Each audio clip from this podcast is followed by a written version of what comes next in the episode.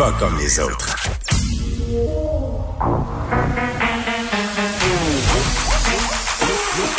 Elle a une opinion sur tous les sujets. Pour elle, toutes les questions peuvent être posées.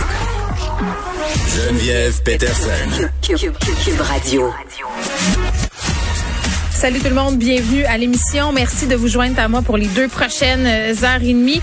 Là, on recommence bon an, mal an, les vraies affaires. Là, je le sais, ça va être tough, mais je vais vous donner le décompte des codes COVID. Je suis désolée, on l'avait pas fait depuis le début de la semaine. Cet été, on a vécu un peu dans le déni, mais là, il faut comprendre, la quatrième vague est à nos portes. Puis là, c'est pas... On est tanné. Tout le monde est tanné. Mais moi aussi, je suis tannée. Mais à un moment donné, moi-même, je vais mettre fin à mon propre déni. Il faut, faut qu'on recommence la rentrée en se disant, euh, c'est la fin de la récréation, c'est plate, va peut-être falloir remettre des masques à nos enfants au primaire. Je sais pas pour vous, là, mais moi, j'ai attendu et j'attends encore avant d'en parler à mes enfants. Euh, Jusqu'à présent, là, je fais comme si rien n'était. Je dis non, non, ça devrait être un peu pareil à l'année passée. Puis là, juste avant, je vais faire ouais, mais là, finalement, je pense que ça serait plus sécuritaire euh, de mettre un masque. Donc, je vais voir si c'est la stratégie que je vais continuer à adopter pour m'éviter euh, des roulements d'yeux et des soupirs à l'heure du souper pour la prochaine euh, semaine. Mais quand même, 436 nouveaux cas, un décès, pas de hausse d'hospitalisation, mais le variant Delta est vraiment là. Et là, on parle de vaccination obligatoire pour le personnel de la santé.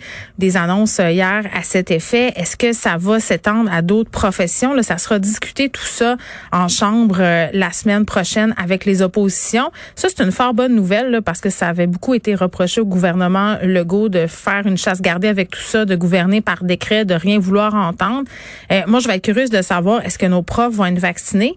Est-ce que nos éducatrices en garderie euh, vont être vaccinées, les gens qui travaillent dans les services de garde, bref, tout le monde qui est à risque, entre guillemets, euh, les gens qui travaillent en transport en commun, dans les épiceries. Tu sais, quand tu vois des gens, quand tu es tout le temps en contact avec du monde, est-ce qu'on pourrait exiger la vaccination pour ces personnes-là? Si oui, dans quelle mesure? Les syndicats qui sont pas trop chauds à l'idée à venir euh, jusqu'à présent. À un moment donné, ils n'auront pas le choix de se ranger du côté euh, du gros bon sens. Puis, bon, toutes sortes de personnes là, par rapport à cette pénurie de main-d'œuvre craignent si on rend ça obligatoire, notamment dans le domaine de la santé et dans le domaine de l'éducation, euh, de dire que peut-être si tu veux pas te faire vacciner, tu restes chez vous sans solde, ça pourrait hein, suffire à certains à se mettre un peu de plomb dans la. C'est plate là d'en arriver là, c'est vraiment poche là. Puis mais à un moment donné, on n'aura pas le choix. Puis moi, je me vois pas envoyer mon enfant dans une classe, dans une garderie, en me disant, ben la personne en avant est pas vaccinée, puis à cause de ça, va peut-être pogner à Covid, puis il y aura peut-être une quatorzaine obligatoire. Je vais falloir que je prenne du congé, puis je m'arrange. Je me suis assez arrangée là. Je suis rendue au bout. Ok, il y a plus personne qui veut garder.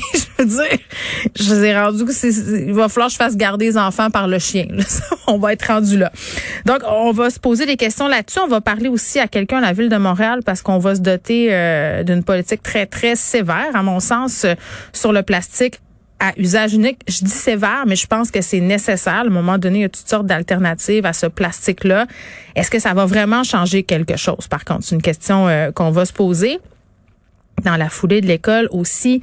Euh, puis juste vous souligner au passage que je n'ai toujours pas acheté mes fournitures scolaires.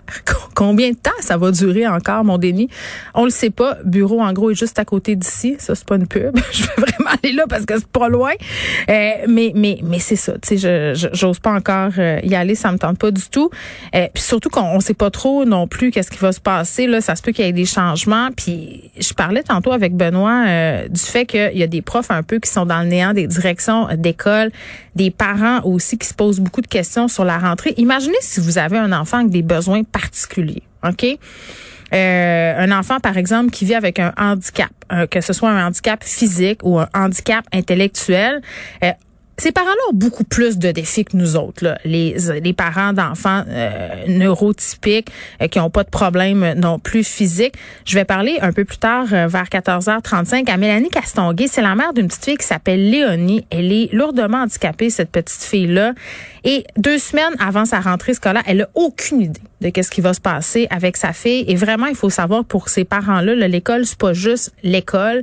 C'est là où les enfants ont accès à plusieurs services. Donc, on va parler euh, à Madame Castonguay tantôt et on va, c'est sûr qu'on va parler de Pascal Nadeau parce que aujourd'hui, c'est un matin oh my God. c'est quoi un matin oh my God? C'est quand tu te lèves, là, le matin, puis là, tu regardes ton téléphone, puis tu scrolles les nouvelles, Puis là, tu vois une grosse affaire, c'est un scandale, une lettre ouverte. Là, ce matin, pour moi, c'était un oh my god. Pascal Nadeau qui s'ouvre dans une lettre ouverte pour expliquer les vraies raisons derrière euh, son départ de Radio Canada. Je pense que c'est une surprise pour personne qu'elle n'est pas partie de son plein gré dès qu'on a annoncé sa retraite, écoutez, les, les, les commentaires sur les médias sociaux, c'était elle a été mise à la retraite, c'est à cause de son âge, c'est de l'âgisme. Euh, ce qu'elle dit, Madame Nadeau, dans sa lettre, c'est qu'il y aurait une plainte contre elle, puis elle dénonce l'opacité du processus. Là, l'affaire est devant euh, les instances, ça va être rendu public sous peu. Moi, j'ai très, très hâte de savoir qu'est-ce qui s'est passé. Euh, il me semble que tu mets pas quelqu'un dehors après 33 ans de service euh, pour des peccadilles. Là. il y a eu supposément une plainte. Il faut faire attention. Là par exemple, on sait rien. Moi, j'entends depuis ce matin toutes sortes d'hypothèses un peu rapides et farfelues. Là, ah, ça doit être une jeune ou un jeune snowflake. C'est peut-être une personne racisée. On peut plus rien dire. Les jeunes, ils ont pas à quoi c'est c'est une jeune. Minute papillon, là. On sait rien. Attendons de voir. Attendons de voir ce qui s'est vraiment passé.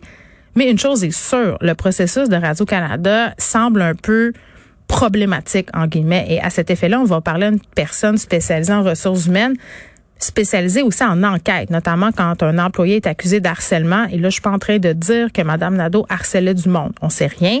Je suis curieuse, par contre, de savoir comment les entreprises gèrent ces enquêtes-là quand il y a une plainte, comment c'est mené, est-ce que ça prend une seule plainte, plusieurs? Est-ce que c'est normal que les personnes visées soient gardées dans le noir dans une certaine mesure? Puis, puis là, faut faire attention. Là, je comprends euh, qu'il faut protéger les victimes, mais il y a un minimum de choses à dire quand tu reproches à quelqu'un des gestes très graves, des gestes qui vont mener euh, à un congédiement. on congédie une personne. Donc, on va essayer de comprendre comment ces processus-là fonctionnent.